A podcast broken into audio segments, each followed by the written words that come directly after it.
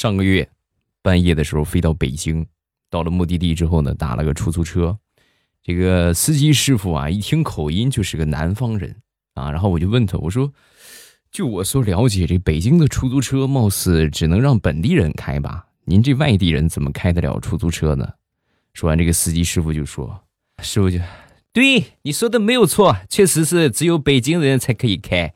我当初啊来北京就是奔着开出租来的，但来了之后呢是没有北京户口不可以开哦，我感觉被歧视。”所以呢，我就专攻这个工程技术，我是这方面的专家呀。啊，后来呢，经过我的努力呀，被我们北京当地的一个央企啊，挺大的一个企业看中了，人才引进，就把我招到他们公司。然后呢，我也很荣幸，全家人呢跟着我一起落户到了北京，我就有了北京户口。有了北京户口之后呢，我想都没想，我就辞职了，终于实现了我开出租的梦想。不容易啊，这一路走来。我说那个大哥，你想当初在央企工作的时候，差不多一个月多少钱？一个月十多万吧。那你现在开出租多少钱？开出租一个月不到一万块。那不重要，我要的又不是钱，我我追求的是梦想。也许这就是传说中的不忘初心吧。马上由未来开始我们周五的节目啊！礼拜五呢，我们来分享一下欢乐的小花段子。本节目由喜马拉雅出品，我还是你们喜马老公未来欧巴。说说我表妹吧，表妹啊，上个星期结婚，在挺远的地方摆喜酒啊，这个嫁出去了嘛，当地呢风俗和我们不一样。然后我和他那个哥哥啊一块儿去参加这个婚宴，到了这个现场啊，就发现当地有一个很奇怪的风俗。就随礼很奇怪啊，人家随八百，你比如说我去随了八百啊，立人家那边立马就回你一千六，翻倍的给啊，随两百给四百。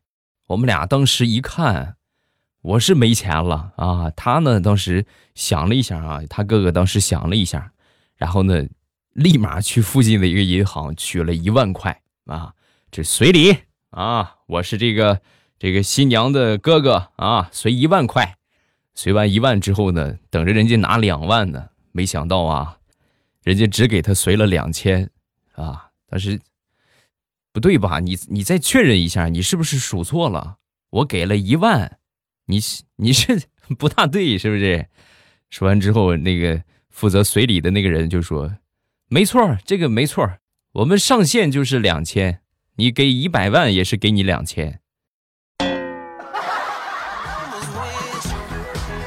哎呦，我这个表妹出嫁那一天啊，她这个哥哥哭的嘞，哎呀，所有那边就是新郎那边啊，都劝你看这个哥哥和妹妹真感情真是好啊。实际只有我知道，他是随礼随赔了。我太难了，老铁。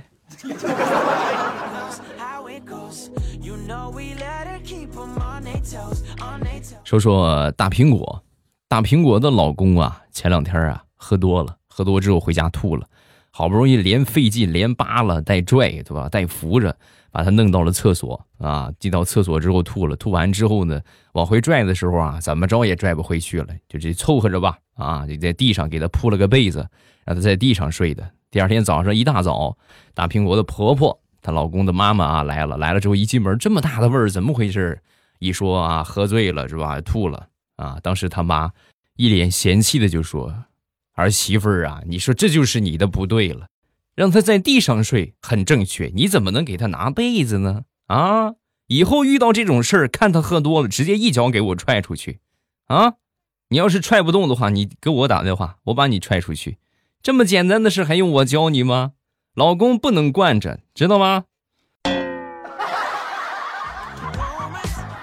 啥也不说了。”中国好婆婆呀！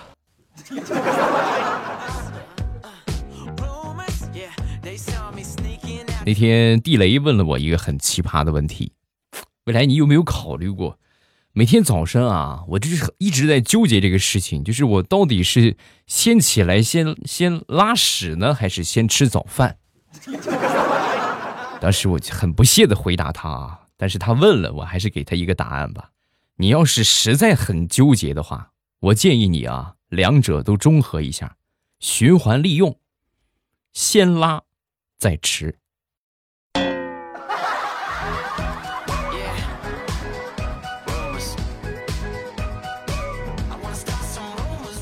所以说，想当年第一回去我媳妇儿他们家啊，第一次去啊，这个进门之后，他爸仔细的打量了我一番啊，打量了一番之后呢，当时冰冷的脸啊，就跟我说：“小伙子，你是练过空手道吧？”我当时挺不好意思的回答：“哎呀，那个伯父，你看我虽然说体格强健，但是呢，空手道呢属于是岛国的玩意儿，是吧？我肯定是不练的。”说完之后，老丈人哼了一声，然后说：“那你两手空空的来是什么意思啊？”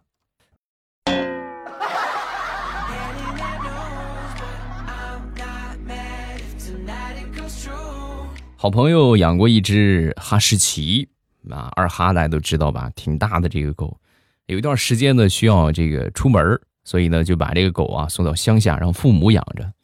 在乡下和城里那是不一样的，乡下到处都是农活，对吧？各种各样的事儿。在乡下待的这两天啊，天天跟着下地干农活，不是帮着拖板车，就是帮着拉庄稼啊。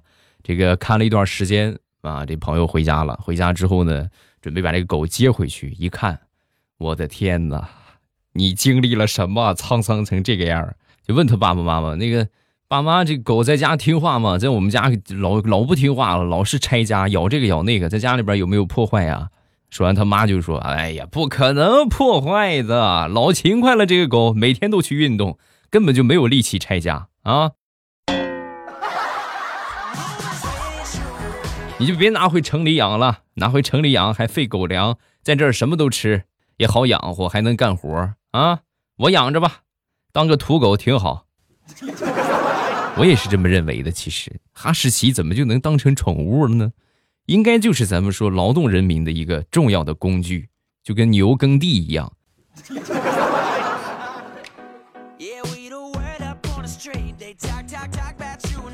说说我们附近的一个小夜市，每天呢都会有不少的人在那儿摆摊儿卖东西，卖各种各样的东西啊。那天呢有一个卖宠物的啊，小猫小狗啊啊，我在那儿看了一下。这个主人呢，可能是挺累了，就是这个商家啊，休累坏了，看着躺那儿休息呢。躺那儿休息之后呢，我这看了一会儿，看了一会儿之后呢，旁边有一只猫咪啊，就过去捅了一下这个睡觉的这个卖家啊，捅了一下，把它捅醒了。捅醒之后呢，喵叫了一声，仿佛在说：“嘿嘿嘿嘿嘿，别睡了，来客人了，精神点上班期间睡什么觉？嗯？”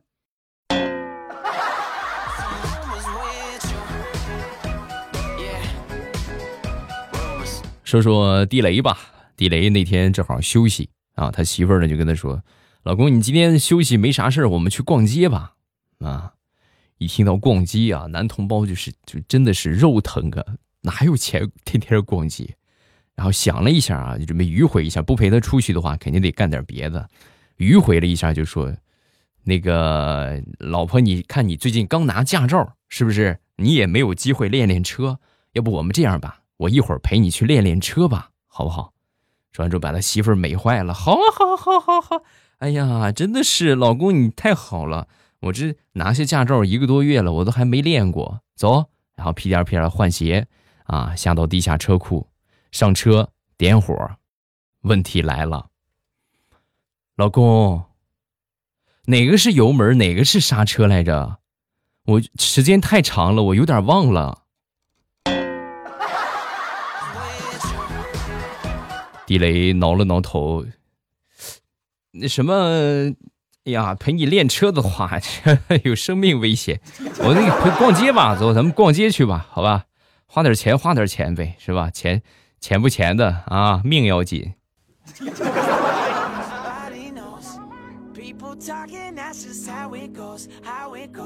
前两天啊，加了一个群啊，什么类型的群呢？我就不说了。进去啊，没多长时间，我就被踢出来了。我太难了，这太难了！被踢出来之后啊，我当时就想，不行，这个这个仇我一定得报，对吧？有事说事你什么你就踢了我啊？然后我就换了个小号，换成我媳妇儿的头像啊，然后又进去了。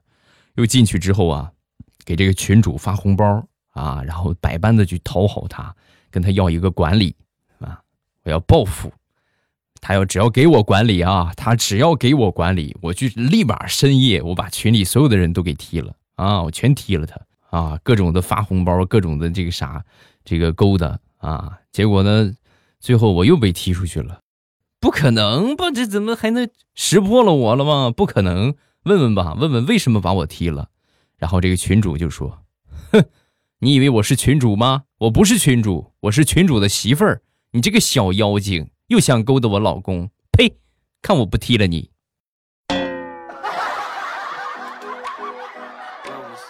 我太难了。”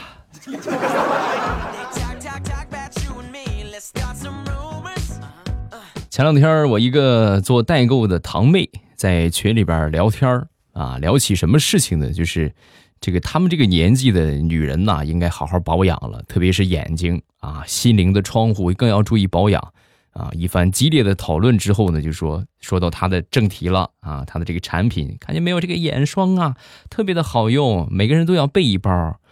我当时一看，是吧？咱得说实话，我这个人好说实话啊。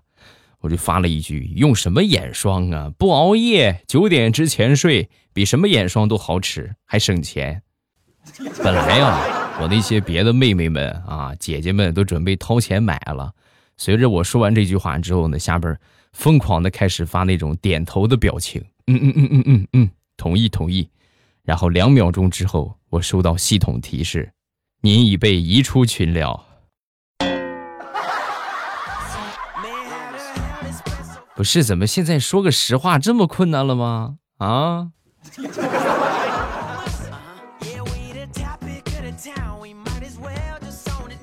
好朋友的爸爸名字叫国强，嗯，而且呢属于是中年谢顶。最近呢这两天在养鸡场上班，养鸡场的老板呢姓李，本来呢也没有傻，对吧？后来呢《熊出没》热播，然后这个养鸡场的老板啊，自然而然的就成了李老板。那么我朋友的爸爸呢，也就被李老板亲切的称呼为“光头强”，还不赶紧过去捡鸡蛋？你在等什么？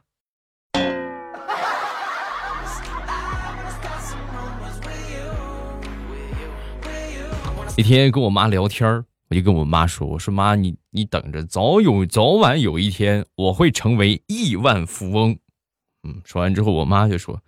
哎呦，儿子，那可不行啊！亿万富翁会影响你牙齿的。是妈，这有什么关系吗？我亿万富翁怎么就影响牙齿了？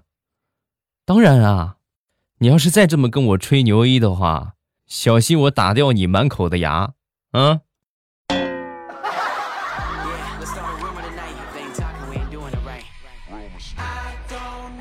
说说我一个发小吧，十六岁。南下广东，进了一家工厂啊，在里边的这个老乡啊什么的也挺多的啊。年底回家呀，订了个团体票啊，坐这个火车回去了。整整这个老乡这么一算啊，就三节车厢，整个车厢都是他们老乡。晚上的票往回走的时候，半夜迷迷糊糊啊，就发现有一个满脸横肉的这么两个大汉在这挨个就翻那个挂在窗户边上的那个衣服啊。当时呢。我这发小站起来就质问他们：“干什么？你们俩翻什么呀？”那两个人啊，当时就毫不客气，就是拿着挥拳头就过来了。小子少管闲事。当时一听这话，我这哥们儿大声一喊：“哎，都起来了，都起来了！”喊了一声“都起来”之后啊，整个车厢、隔壁车厢、隔壁的隔壁的车厢，人全都过来了，几十个小伙子呀，全都是二十郎当岁啊。把这两个小偷，哎呀，你们想象一下吧，对吧？有多惨就知道了。要不是车上的工作人员拦着，那两个小偷啊，可能都过不了年都。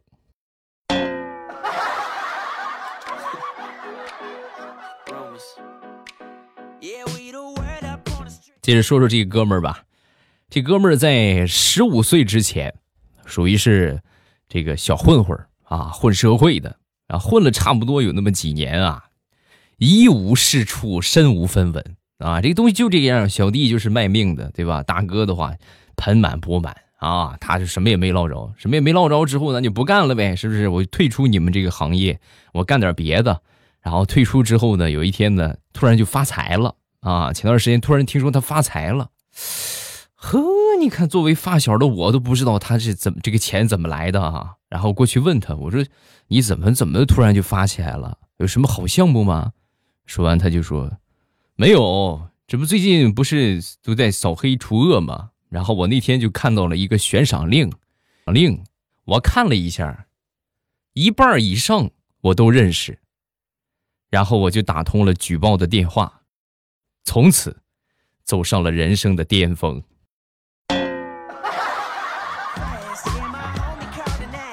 每一个时代啊，都有每一个时代的风口，但是我们说风口呢，大多都是商业的风口。是不是什么电商啊，是吧？什么下海创业呀，各种各样的这种风口，你这应该算是抓住了扫黑除恶的风口吧？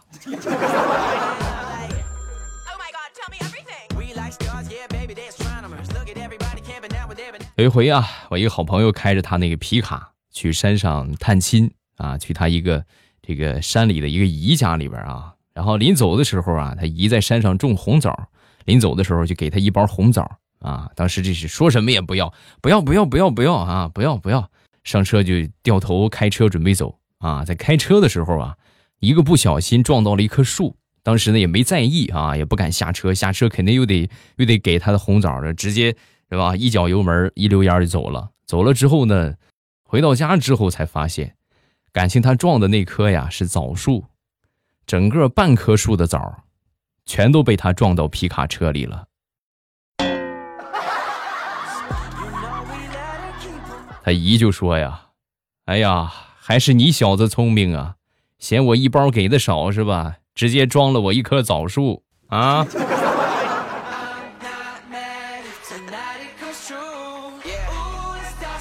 这个季节啊，正好是吃生蚝的时候，在我们北方啊，这个季节正好是吃生蚝的时候。也就是我们所说的这个，那叫什么牡牡蛎啊啊，这个季节特别鲜，很好吃，也挺肥的。这个东西比较难撬啊。我好朋友前两天给我寄过来一箱啊，哎呦，可难撬了，撬了半天没撬开。最后呢，我拿这个刀尖儿啊，使劲戳戳戳戳戳戳戳戳戳戳戳戳戳戳戳戳了半天，也还是没戳开，累了我一身的汗啊。最后逼得我实在没办法了，我就冲着这个生蚝就说。于千万人之中遇到你所遇到的人，于千万年之中遇见你所遇见的事儿，没有早一步，也没有晚一步，刚巧让我赶上了。那也没有什么别的要说的，只想对你说一句：你就让我吃了吧。话音刚落，生蚝，不是自己张开了贝壳。我当时就跟我媳妇儿说：“我说媳妇儿，你看啊，你看看，这就是真情感动了她啊！你看这打开贝壳的样子，像不像在跟我说，来吧，吃吧，像不像？” 说我媳妇儿看了我一眼，不不像，她应该是打开贝壳，啐你一口，然后准备再合上，结果让你一下给拿下了。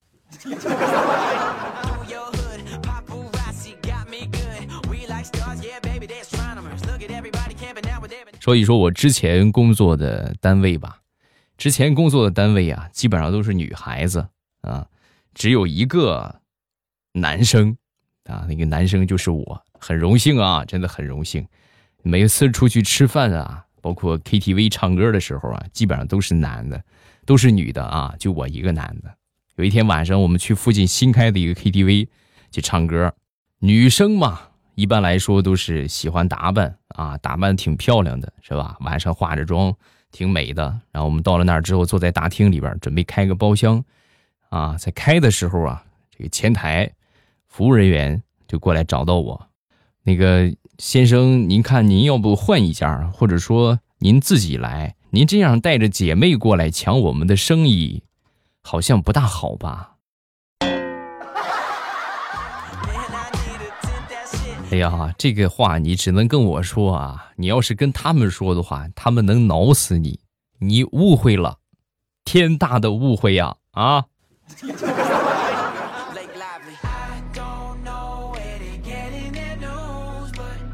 上个星期，大石榴在看一本书，挺有深度的一本书啊。看完之后呢，也挺有感触的，就发了一个朋友圈：有独立之思想，才能有独立之人格。